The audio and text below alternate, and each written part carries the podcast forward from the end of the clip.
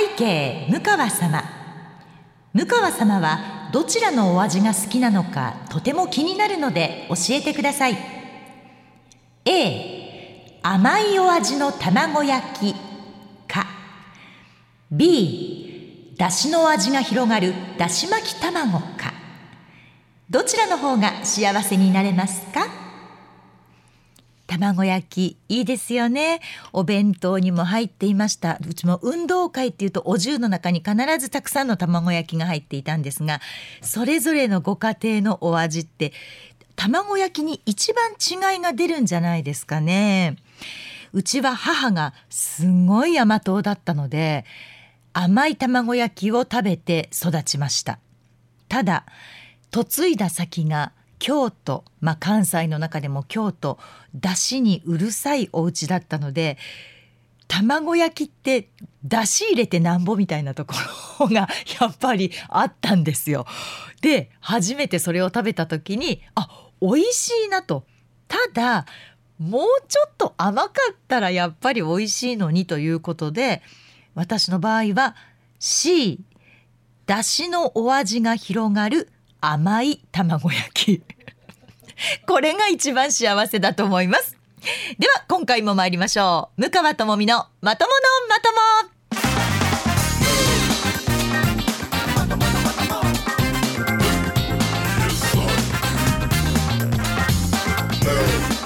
2024年2月24日土曜日夜9時から配信しています。MBS ラジオポッドキャスト番組向川智美のまとものまとも。皆さんこんばんは。MBS アナウンサーの向川智美です。この番組は第2第4土曜日の夜9時に配信をしております。ということで冒頭のジャッジでございますけれども今回はラジオネームあずパパさんからいただいたメッセージでございます。続きがあります。よくありがちなんですが卵焼き。甘い味とだし巻き風の味とどちらがお好みでしょうか？実家は甘い卵焼きでした。結婚して嫁の家がだし巻きなので卵焼きの味はだし巻きの味に変わりました。たまに僕が料理する時は甘い卵焼きを作りますが評判が悪いんです。向川家ではどちらの味でしょうか？だから似てますよね私のパターンと。私も実家が甘い卵焼き。で嫁いだ先が京都ということでまあだし巻きだったんですよね。で甘い卵焼きってうんおかずになるかって言われたらやっぱりならないんですよ。甘い卵焼きを食べながら白いご飯を食べようというふうには思わないんだけれどもでもあの甘い黄色い卵焼きがお弁当の中に入っているともう味が想像できてしまうのでこれは一番最後に食べようってもう決めて他のもので白いご飯を食べて最後に甘い卵焼きを食べて締めるっていうのがまあ私の高校までお弁当作ってもらってた時のまあ卵焼きだったんですけれどもこれねだし巻きって美味しいよね。だし巻きの美味しさって多分私関西に来てから本当に知ったんだと思うんですけどただうちの場合はそこにやっぱりアレンジを加えて甘くしたいんですよ。やっぱり子供の頃のあの甘い幸せな卵焼きの思い出がすごくあるのでだし,、ま、だしに砂糖を入れてもいけるんじゃね？と思ってある日。でだし巻きにこう砂糖をちょっと入れてみたらめちゃくちゃ美味しいと思う。でだからうちの息子たちはその卵焼きしか食べていないのでだからあの多分甘い甘いだし巻き卵っていう風に多分ね 私と同じ答えをすると思うんですよね。でも一回本当に甘い卵焼きにあのウインナーを細かく切って混ぜて焼くっていうのをね作ったんです。でそれもよく母が朝ごはん、まあ、朝食に出してくれたので甘いのとしょっぱいのとで甘じょっぱくてちょうどいいんですよね。で甘いもの食べるとこうなんかしょっぱいもの食べたくなってしょっぱいもの食べると甘いもの食べたくなるのがちょうどいい感じでポテトチップスにチョコレートがかかってるってよくあるでしょ？あれと同じで甘い卵焼きにしょっぱいウインナーが入ってる。っていう不思議な食べ物を私は子供の頃食べさせられていてそれを初めてこの間ねあの息子たちに食べさせてみたんです作ったら一口食べた次男が「何これ!」ってまず叫んで「いや大好きなウインナーと甘い卵焼きだよ」って言ったんですけど極端すぎるわもうちょっとこうお互いが寄り添った味がいいわって次男に言われまして我が家ではそれは不評だったんですが私は時々無性にその甘い卵焼きの中のウインナーっていうあれが食べたくなるんですよね。まあ子供の頃の思い出子供の時に作ってくれた母の味っていうのはいつまでたっても忘れないものですね。ということで、えー、そんな風に毎日お弁当を作っている我が家の息子2人のうちの長男でございますけれども大学受験がやっと試験がまあ終わりました。うちの場合は、えー、私立が本命だったので国公立は受けないという形で受験をしていたので2月のそうですね半ばぐらいで、えー、試験が大体終わりこのポッドキャストが流れている時この週間が1週間で大体こういろんな大学受けた大学の結果が出てくるという感じ結果待ちの今週なんですけれどもやっぱりねなんでしょうねうちは箱入り息子だったんでね考えが甘いかったんですよねそれを今すごく私は反省してるんですけどあの私たちは通ってきた道だから息子を見ていてももっとこうした方がいいよとかこれが足りないんじゃないとかそういうアドバイスができるっていうふうに思ってたんですね。それはまあ夫ももちろんそうだし私ももちろんそう。だけど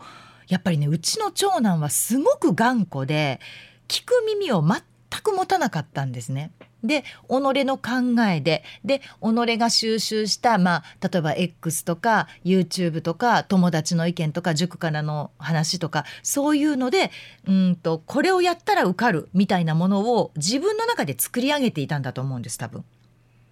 ね、で結局それがうん自分が考えた通りにやって第一志望が不合格だった不合格だったんです。でそれを見た時にすごく落ち込んだんですねいやいやいや私からしてみたら絶対受かんないしって思ってたぐらいの、まあ、大学も難しい大学だったしその勉強の仕方じゃダメだよって私はずっと言い続けていたんだけれどもそれをやらないんだからまあしょうがないなと思って最後はまあ黙っていたんですね。まあ、そうなったらもうやっぱり経験するしかないと思うんですよ。一回自分の思う通りにやってみてどんなに大変なのかでどんなに周りはすごい人たちが集まってきてどんだけ賢い人たちの中でそのテストを受けるでそして負ける落ちるというところを経験しないとこの人は学ばないんだなっていうことを私が学んだっていう まああのすごくきつい母親に聞こえるかもしれないけどやっぱそうなんですよね一回やってみないと分かんない人っているんですよ。で私もどっちかというとそれに近いタイプだから自分で計画を立ててその通りにできたら受かるはずだみたいなところで勉強をしがちだったのでああまあまあ私にきっと似たんだろうなでもそれじゃ受かんないなってずっとアドバイスをし続けたんだけれどもやっぱりそこをあの変えることはやっぱりできなかったということなんですよね。なんて言うんでしょう想像力がなさすぎるというかうんまあざくっと言うと大学受験をなめているというかこれだけやってたら受け受かるやろみたいないやそんなんじゃないよっ同級生だけじゃない1年浪人した人2年浪人した人。でその人たちなんて学校に行ってないから一日中勉強ができるんだよ。365日一日中勉強した人たちと学校に行きながら定期試験を受けてでまた塾に行ってだけど遊びたい時間もあって、えー、だらだら家でしてっていう1年間を過ごした人どっちが勝つと思う？って毎回言うんですけどでもそこがこうそこまで想像できなかったのがうんうちの息子の限界なんだなというふうに思っております。まあ、でも前回お話ししたように私はこの経験をしたからこそ次の1年をどうね勉強して過ごし、えー、来年合格につなげるかっていうことが大事であって別にあの私自身が浪人してすごく勉強になったからっていうのもあるけれども息子にもその経験をさせるっていうのは私は全然マイナスだと思っていないんですねあの夫と違って。だからあのなんだろう浪人は全部落ちた万歳とはもちろん思いませんよそれはどっか受かりゃいいなとは行きたいところに受かればいいなとは思うけれどもでも本人がいやもうここだったら来年まで1年勉強するっていうんだったらこの反省点をちゃんと全部書き出しなさいと。でこれができてなかったこれができてなかったここの言うことを聞くことができなかったっていうのを変えないと同じことをやっても来年また同じ結果だからねということだけは一応伝えてあるんですけどねっていうまあこの大学受験ネタは喋りだしたら本当に愚痴が止まらなくなるので この辺でやめておこうと思うんですけれども今回まあ私はその受験のお月ということでお江戸の方に1週間ぐらいかななんやかんやで付き添って行っておりました。その東京の変貌ぶりにもうすごく驚いたんですね、まあ、私が大学生の頃の話ですから30ね23年前になりますからそりゃ変わるわなとは思ったんですが今回はそのちょっとお江戸の話について皆様に聞いていこう、えー、聞いていただこうと思います。ではこの後も最後までまとまとよろしくお願いいたします。おかん、みかやさん、始めるで。シャランランランラムカワ、シャランランランラともみ、ムカともみのまとものまとも。ともみのちょっとこれ聞いてさあ今回は私の、まあ、長男の受験についていったお江戸の旅についてお話ししようと思うんですが当然私が花の女子大学生だったのは323年前の話ですからもちろん東京という街が変わっていて当然なんですけどその変わり方が半端なくてもうどこか海外の街に来てるようなそんな感覚すらしたんです。で周りにいるのは外国人ばっかりだし日本人の方が少ないんじゃないのっていうぐらいの 中でで街も全部変わっちゃってるしあれ新宿ってこんなんじゃなかったけどとかええ渋谷ってこうなったのとかもう驚きの連続だったんですね。で私が住んでいたその三十数年前から東京のどこかで必ず工事をしている。ね。あのスペインのサグラダ・ファミリアのように東京っていう街が完成することはないんじゃないか。完成をするまでにあれあと100何年とか言われてるじゃないですか。それぐらい東京ってはいこれで完成っていうのがないんじゃないかっていうぐらい多分この三十数年間もどっかで何かの工事をずっとしてたと思うんですね。で地下なんてもう工事中の地下なんてとてもじゃないけど歩けないわけですよ怖いし見た感じも汚らしいしで外国人が見ても多分えこんなとこ通るのって思うんですが東京ってやっぱり地下がすごく発達しているので地下街を通ることがむちゃくちゃ多いんですね。でわあここも工事してるわあここもこんなんなってるわあ全部なんかネットかかってるみたいなのを見ながら歩くのがすごくこう心痛んで。やっぱり120まで絶対に生きようその時に完成した東京を私は見てから死のうって 本当に改めて誓ったぐらいもう工事中すぎてしかも変わりすぎて完成形が全然浮かばないっていう東京だったんですね。あとこれはあのエーナーでもちょっとお話ししたんですが圧倒的に街歩いている人が歩きスマホが多い。なんでやねんっていうぐらいみんな普通に歩きスマホで歩いてるのがんですよ。やたら多いの。で、もちろん関西にもいますよ。歩きスマホしてる人いるけど、東京はね、人口の比率、まあ人口が多いにしても、その比率に対して、やっぱりちょっと多すぎる。歩きスマホが。で、駅にも、その歩きスマホはやめましょうっていうポスターがあっちこっちに貼ってあるんですけど、でも歩いている人は耳にしっかりイヤホンを入れてスマートフォンを片手に持ってまるでここが私の自分の空間ですよっていうその空間を確保しているかのように歩いてるんです。だからこう前から人が来てもいやここ私の空間ですからっていう感じで避けない。いや避けないんだって思いながら私もまあ歩いて、まあ、避けないから私が避けるしかないわな気が付く方がと思って私は歩きスマホをしていないので、まあ、避ける。なんでしょうね自分の部屋ごと移動している自分の部屋ごと目的地に向かっているかのような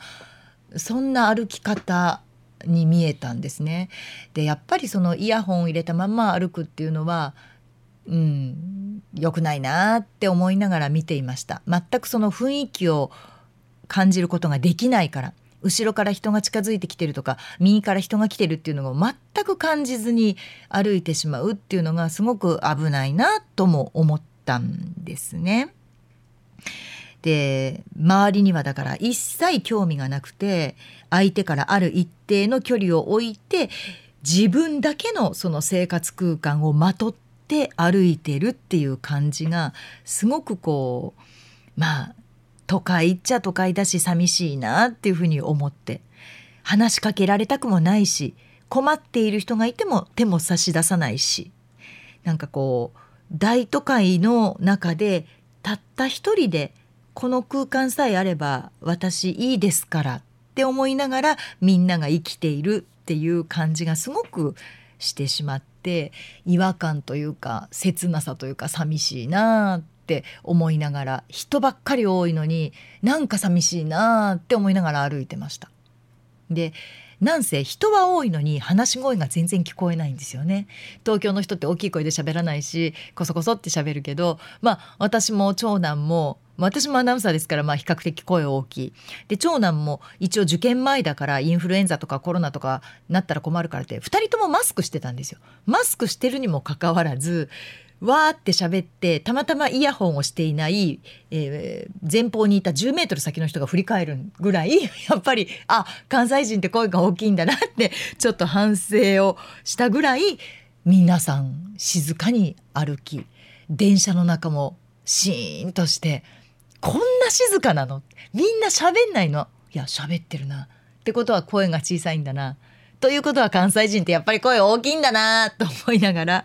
電車にも乗っておりました。まあ、そんな中受験生の親である私ができることといえばもう祈ることだけだったんですね。せっかく東京に来たから久しぶりに遊びに行こうなんてちょっと思ってたんですよ。虎ノ門ヒルズができたらしいとか今ヒルズっていくつかあるんですけど私が東京に行った時は六本木ヒルズがまあかろうじてできたぐらいでまあその虎ノ門ヒルズとかなんとかヒルズっていうのがいくつかできてるからそこをちょっと見に行こうかななんて浮かれてはいたんですがやっぱり今息子が試験頑張ってるとか試験がない日は、えー、ちょっと勉強部屋ね借りてスタディールームで勉強してるって思うとあそんなことしてられないっていうかしようと思ってたにもかかわらずいざとなると全然心ウキウキしなくてあそんなことしてる場合じゃないわとりあえず私ができることって神様にお祈りすることだけやわって 思ってしまったんですね。なんせだって勉強も教えられないしかといってそばにいられても邪魔だろうしで離れて座っててもやることないし何ができるだろうって思ったら結局親って最終祈ることしかないんだなって思いましたで調べたんですよ東京都内でどこが一番いいだろうまあでもいくつか行こうっていうのもあったのでどんな神社があってでどんなまあご利益があってみたいなことをこう探してたんですね。いくつ神社にお参りに行ったでしょうね。本当もうひたすら歩き祈りそしてお守りをいただくの繰り返し。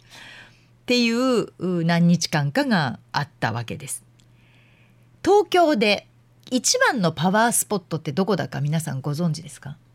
東京でここがやっぱりねパワースポットといったらここなんですよっていうところがあるんです。意外かもしれないんですけれども絶対知ってます皆さん。行ったことはないかもしれないけど超有名だし、えーとニュースにも出てくるしえー、絶対一度は聞いたことがあるところ。パワースポット。これね明治神宮なんですって。で明治神宮ってあの最寄り駅は本当に若者の街原宿なんですね。で原宿から、まあ、ちょっとしたあの橋をちっちゃい橋を渡るともう明治神宮の森がバーッと広がってるんですけど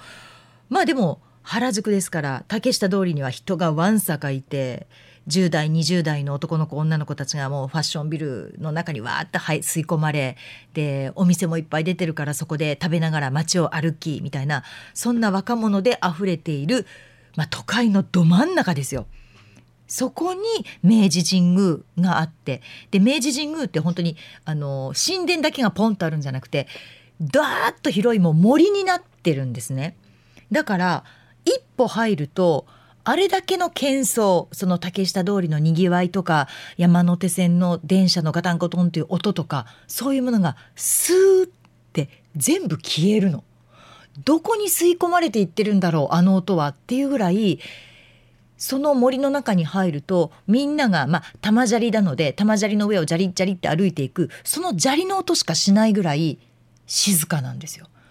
で私は通っていた予備校がその原宿の駅降りてすぐのところにあったので明治神宮って何回かもちろん行ったことがあったんですけれどもその当時もここってこんなど真ん中にあるのに静かだなとは思ってたんですがこの年になっていくと余計それを感じてで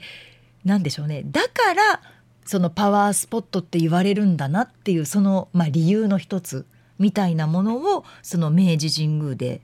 見つけた感じがすごくするんですね。もうね本当にここ東京とかえここ本当に渋谷のど真ん中？さっき降りたの原宿駅だよね？ぐらいの静けさなんですよ。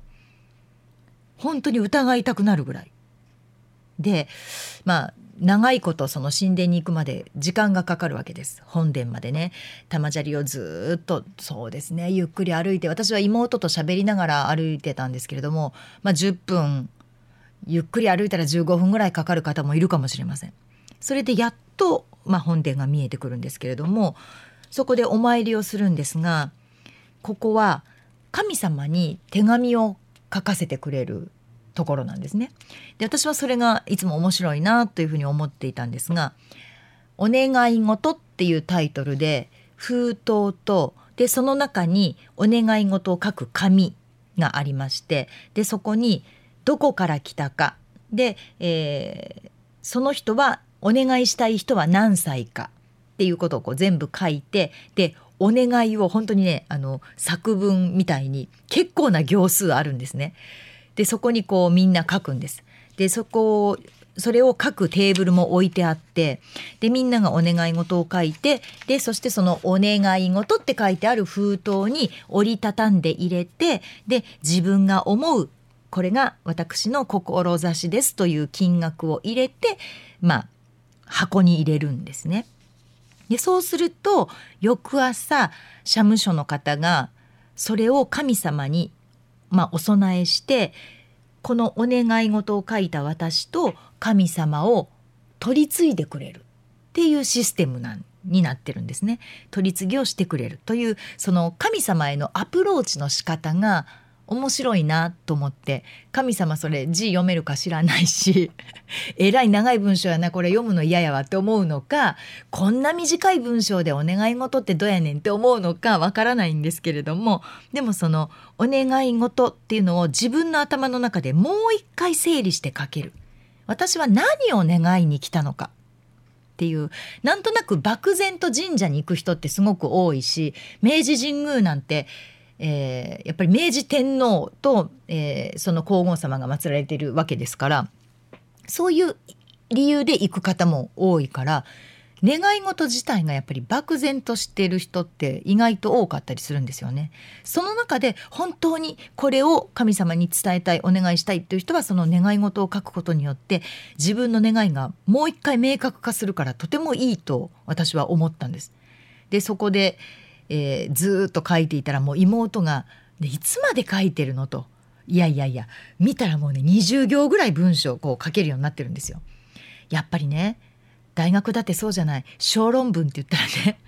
いっぱいいっぱい書いた方がいいわけよ。ね、だから私こうちょっと全部にここ書き終わるまでちょっと待っててよ」っつって「めんどくさいわ何よ」とかって妹に言われながら、えー、神様私兵庫県西宮市から参りました。もうご挨拶から入り全部そのお願い事を書いてで志を入れてこうちゃんとまあ箱の中に入れてきた。というところなんですけれども他にも東京だとえー、学問の神様として有名なのが湯島天神。これも皆さん聞いたことありあると思います。私が行った時には梅が咲き始めててちょうど梅祭りというのをやっていたので、まあ、受験でお参りに来てる方とその梅を見に来た来た方とでもう境内いっぱいでした。本当に人が多くて。でもあのこうやってみんなお祈りするんだなって思いながら湯島天神に行き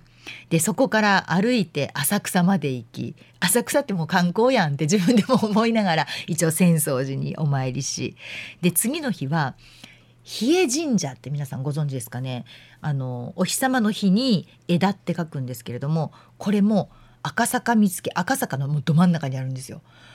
こんなビルばっかりのもう何車線もある本当にもう日本のまあ言うたらその中心地ですわあのお店があるというよりも政治の中心に近いとこですよね。でこんなところに神社なんてあるんやって私それも学生の時に一回行ってたんですけれども場所がやっぱり気に入ってて。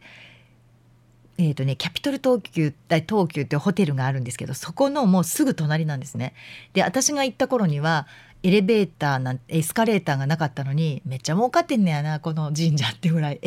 ドーンってエスカレーターがずっとあの山の上にあるからねエスカレーターに乗っていくんですよ。でこの辺だと宝塚の中山寺があの帯をね妊娠した時に犬の日に帯をもらいに行くためにまあそれは妊婦さんのためにやっぱりエスカレーターにしてくれてると思うんですけれどもそこもごっついエスカレーターに乗って山の上に行くっていう、まあ、その比叡神社に行ったりとかあとまあ、えー、有名どころとして神田明神。これ言っとこうって神田明神。そして会社の先輩になぜかおすすめされた川崎大師。これだけ神奈川県なんですけどまあでも川渡ってすぐで近いので川崎大師っていうふうにまあこれ全部私回ってでそこで祈りでまあお守りをいただくか、まあ、そこでこう絵馬を描くかごまぎを書くかみたいなことをしたわけです。で一つ言えるのは祈りというのは努力して努力してもうこれ以上努力のしようがありませんもう私マックスですここまで頑張りましたっていうところまで頑張った人が最後に神様にお願いしていいよって背中を押してもらう場所なんだなっていうことそれが一つ分かったことかな。やっぱり何にもしないで神社に行ってお願いしてもそりゃ神様だってそっぽ向くよな。いや違うよ。やることやったの？どこまでやったの？そこまでやったの？私にお願いができるところまでやったの？っていうふうにある種神様にも試されているところなんだろうなってちょっと思ったんですよね。いろんな神社お寺に行きましたけど本当に皆さんが一生懸命祈ってる姿を見るとこんなにも人間というのは無力で最後には目に見えない神様に祈るんだなって思うとなんかもうすごくなんだろう切なくなってきちゃって。だからといってこう祈らずにはいられない。そのもどかしい思い。そういうなんかこう思うようにならないけれどもそこをなんとかお願いしますっていうそういう気持ちをこんなにも人間というのは抱えて生きているんだなって、まあ、自分もそうやって背中を丸めて祈ってるんですよ。でもすごい人数を私は見てきたわけですよ。これだけのまあお寺神社を回ってみんなが背中を丸めて祈ってる姿をこう見るとはあみ皆さん本当心からこうやって祈ることってみんな抱えて生きてるんだなって改めてその背中を見ながら感じました。人はある種まあ弱いというか何かにすがりたいというか最後ここで大丈夫って言ってほしいっていうか、うん、やっぱり弱いんだなって、うん、思ったんですよね。でやっぱりその我が息子長男の話になりますけれどもやっぱり神様にお願いするところまでの努力が足りないとまあ私が見てても思うぐらいですからそんな都合のいいように合格はさせてくれません。己の努力がやっぱり足りなかったんだと思うんですよね。神様はそこはちゃんとご覧になっていると思います。私がいくらお願いしてもいやいやお宅の息子まだ足りひんでっていうことだと思うんです。神様にお祈りするのにも祈るに値する祈るに達するまでのこちら側の目いっぱいの努力がなければ神様からの最後の一押しはいただけないようでございます。参拝とかけましてなかなか効果が出ない育毛剤と説きます。その心は神はそう簡単には姿を見せてくれません。ドドドン。ということで、えー、今日はこの後大喜利大会がございますので私今日はこの自分で考えてきた謎かけで終わらせていただきました。次のコーナーめっちゃ楽しみこんにちは。ムカです。ムカとマミのまとものまともこれを聞かなきゃ知れないよ。お願いお願い。みんな聞いてよ。聞いてちょうだい。お願いね。ムカとマミのまとものまとも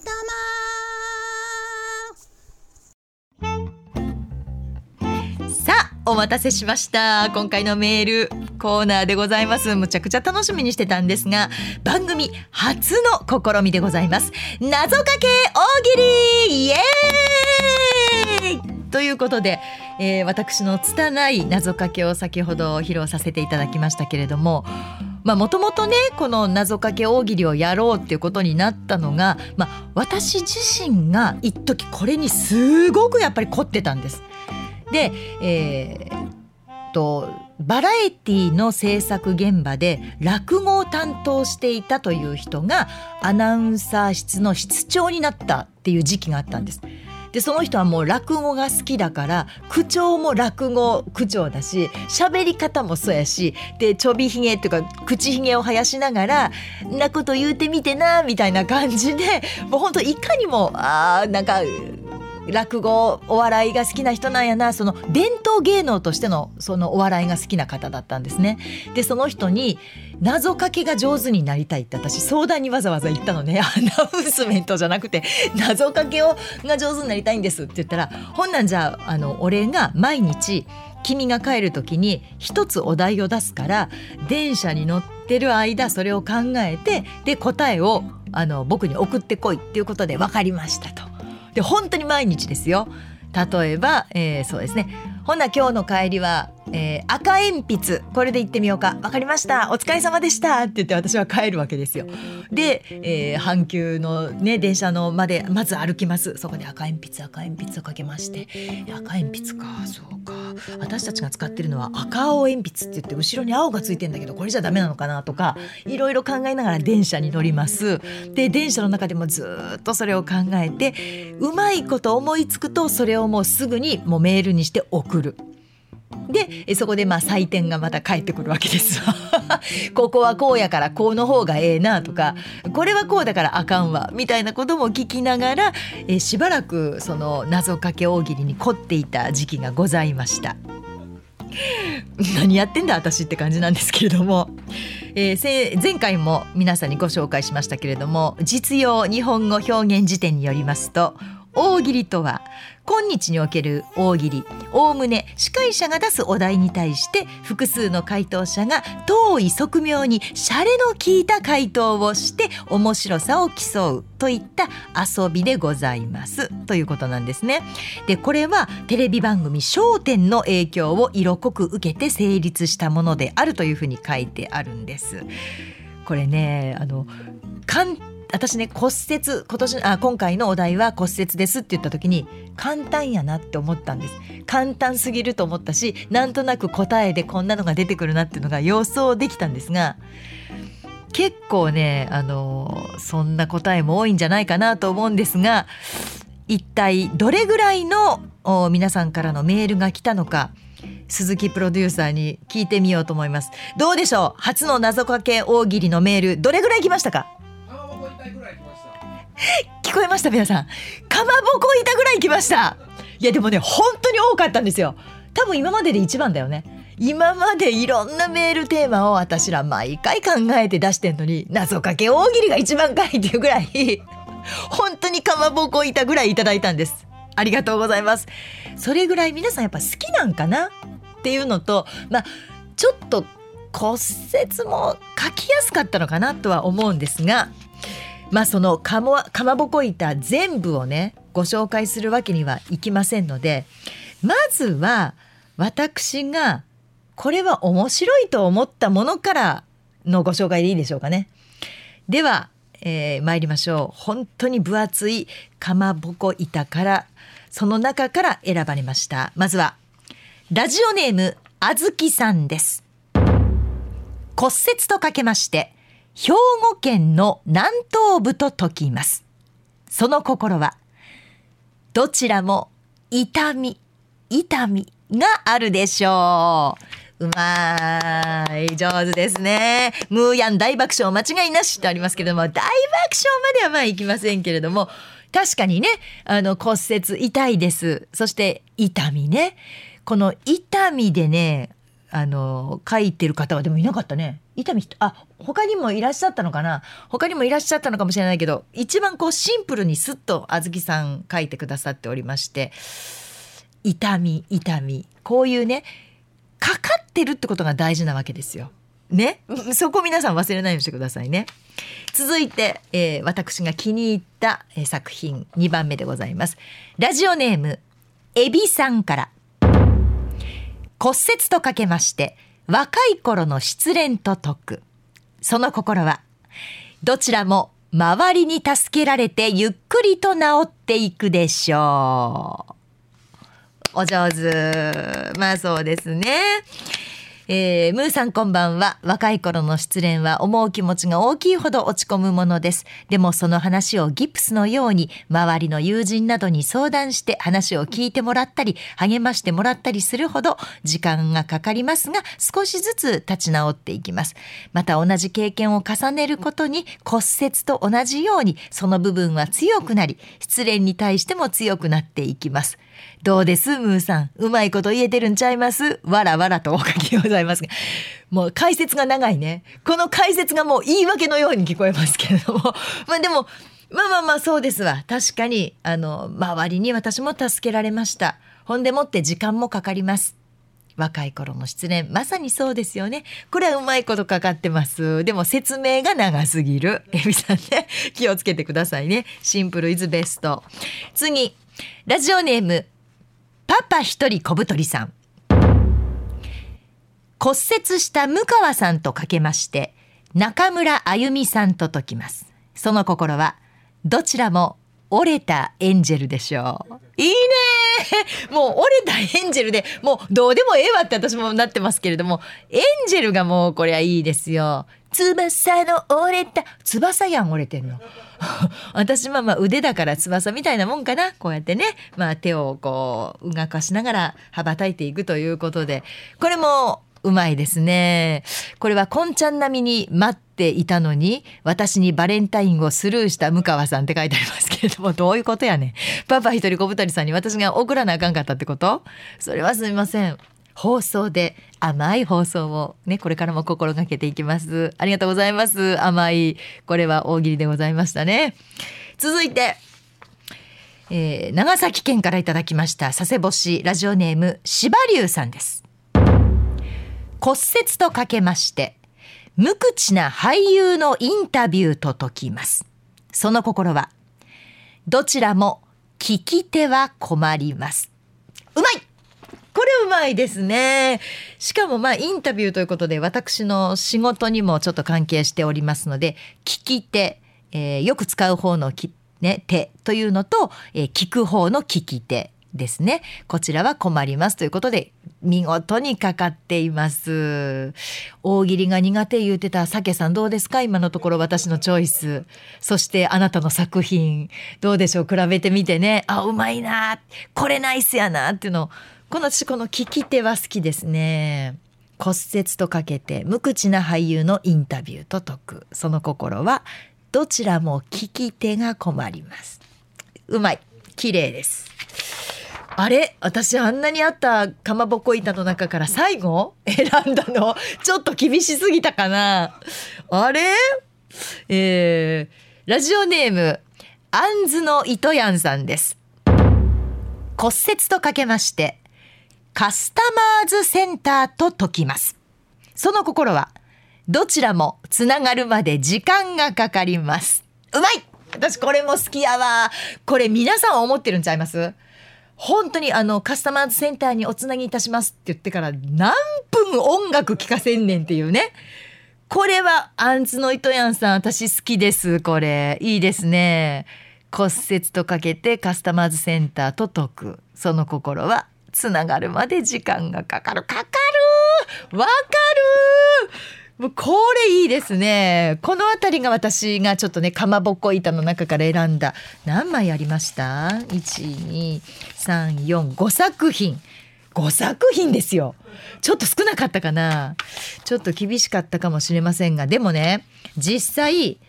ちょっとあの、謎かけ大喜利分かってます？っていうのもあったので、そちらの、これバッテンバージョンね。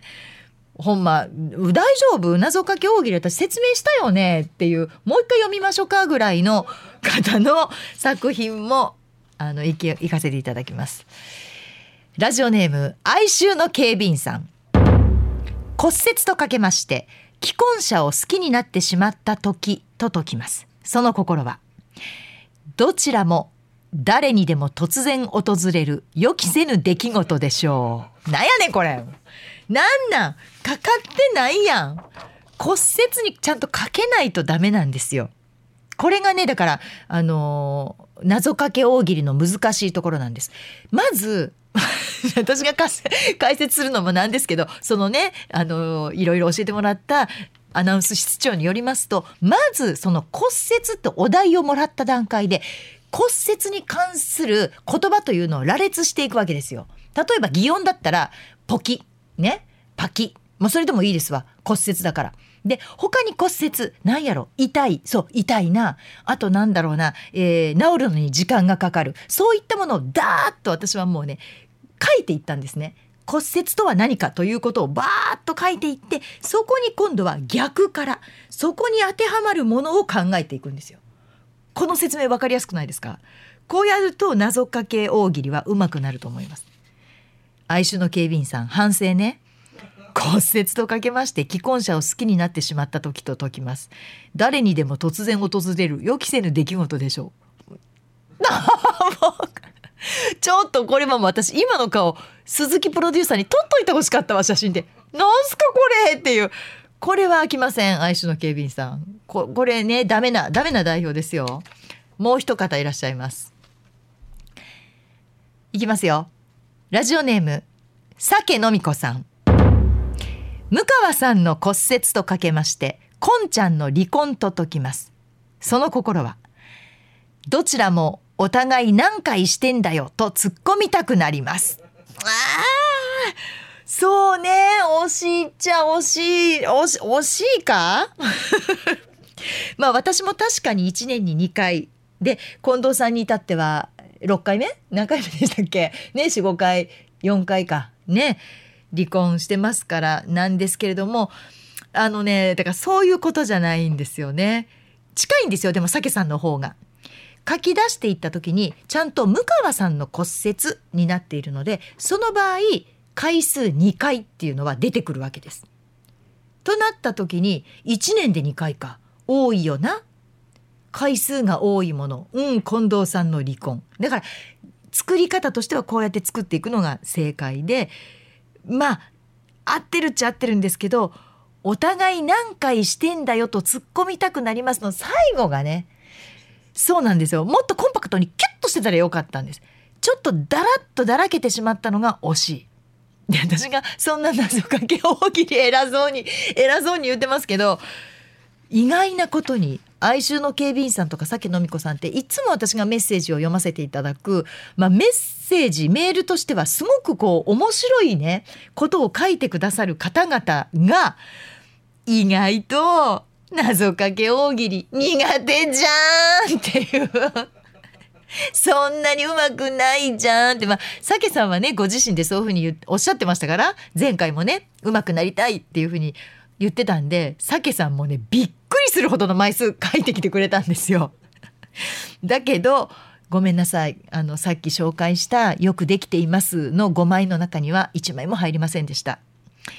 難しいっすよね。難しいけど、この謎かけのシステムが分かれば、そこにドンピシャってだんだんはまっていく確率が高くなっていくと思うので是非皆さんこれでやってみてください。でそれでいくとこの人上手やなっていう人が、えー、お一人いらっしゃいまして皆さんまあ何枚か送ってくださってたんですがこの方もそうなんです1枚だけではなくて数枚送ってくださったんですがそれがみんな上手だったのでぜひご紹介しようと思います。ラジオネーム森のくまさんです。骨折とかけまして商人の心と解きます。その心はどちらも常に転倒を気にします。うまいね。この商人がちょっとラジオだと分かりにくいかもしれない。商いをする人ね。その商人。骨折とかけまして、商人、商いをする人の心と解きます。その心は、どちらも常に転倒、お店と転ぶの転倒ね、を気にします。綺麗ですよね。やっぱりそういうことなんですよ。だから骨折って考えた時に、あ、転んだんだよな、向川さん。転倒って書くわけですよ。骨折の要素として。そしたら転倒転倒あ音でここ転倒って合わせられるな。私は最初に教わったのはそれです。まず音で合わせてごらんって言われて転ぶとお店という転倒。森の熊さんうまいですねやっぱりね、えー、続きまして森の熊さんです。骨折の手とかけまして糖尿の食事と解きます。その心はどちらも当分使えません。うまいね。うまいよね。この糖分が。それは糖尿の人は糖分をまとっちゃいけません。で、私骨折の手ですから、糖分使えません。うまいね。これがだから骨折って言われた時にその糖分が出てくるかですよね。あの時あの解き方としてやっぱりね。長いこと使えないは出てくるけどそれを言い換えると当分。あ当分ってなるわけですよ。これが正しい作り方。もうもう分かったって。もう分かったっちゅうねで言われそうですけど。でもこれを本当に言われたんですよ、えー、もう一枚ございます。森の熊さんの作品。骨折とかけましてサッカーチームの運営と解きます。その心はどちらもサポーターが大事です。うまいうまいやっぱりうまいそうなんですよ。私のね、ブラックの黒いサポーター皆さんご覧になったでしょ？あそこから骨折っつったらギプスに行きがちなんですが、ギプスって言葉だけでは他にないんですよ。ギプス、私も考えてギプス、ギプスはないな。ってなった時に次に進んだサポーター、サポーターやったら応援してくれるサポーターもあるじゃないですか。ということなんですよこれね。森のくまさんがね秀逸でしたねやっぱりね。あの3枚ご紹介させていただきましたけれども。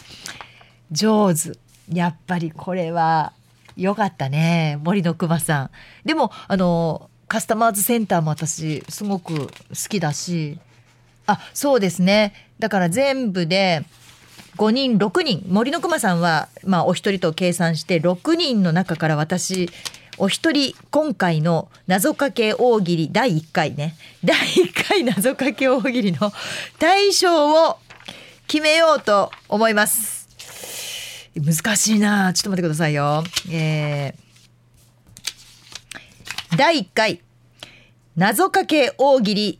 大賞はうんうん森のくまさんの当分使えません。私これが好きですね。当分使えません。おめでとうございます。森のくまさん。ということで、えー、第1回謎かけ大喜利大盛り上がりのうちに エンディングを迎えました。いや面白くないですか？面白いでしょ？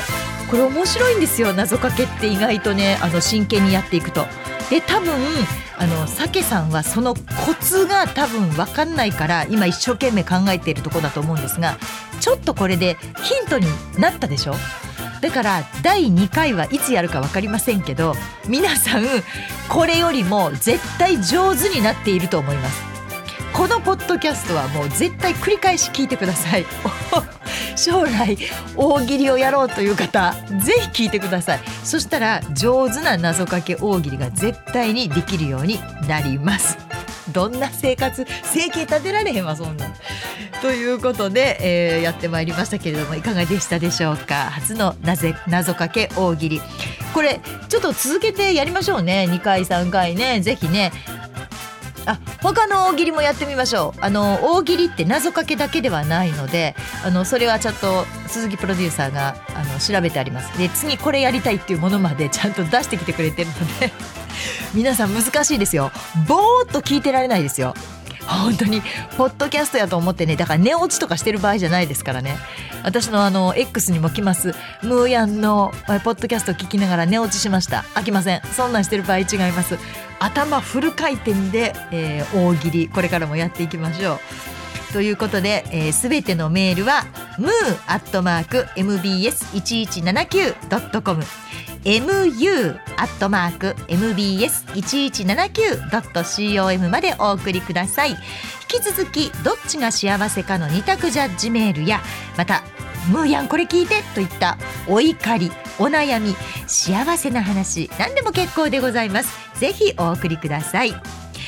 ということで NBS ラジオポッドキャスト番組向川智美のまとものまとも。今回はそうですね。なんかちょっとしんみりとしたいい話からの大喜利で流れ良くなかったですか？ねだから前回私ちょっと泣いちゃったから本当に皆さんに申し訳なくて。でもあのもらい泣きしましたっていうねメールをいただいたりとか同じようにすごくこうあの感動しましたとか、まあ、心揺さぶられましたって言ったメールもいただいております。全部私あの皆さんからのメッセージ読ませていただいておりますけれども、まあ、そんな回もあればね今回のように謎かけ大喜利でうまいドドドンっていうこんな回もございますので引き続きよろしくお願いいたします。毎月第2第4土曜日の夜9時に配信をしております。次回は2024年3月9日の配信です。ではまたお耳にかかりましょう。NBS アナウンサー向川智美でした。ほなラバー。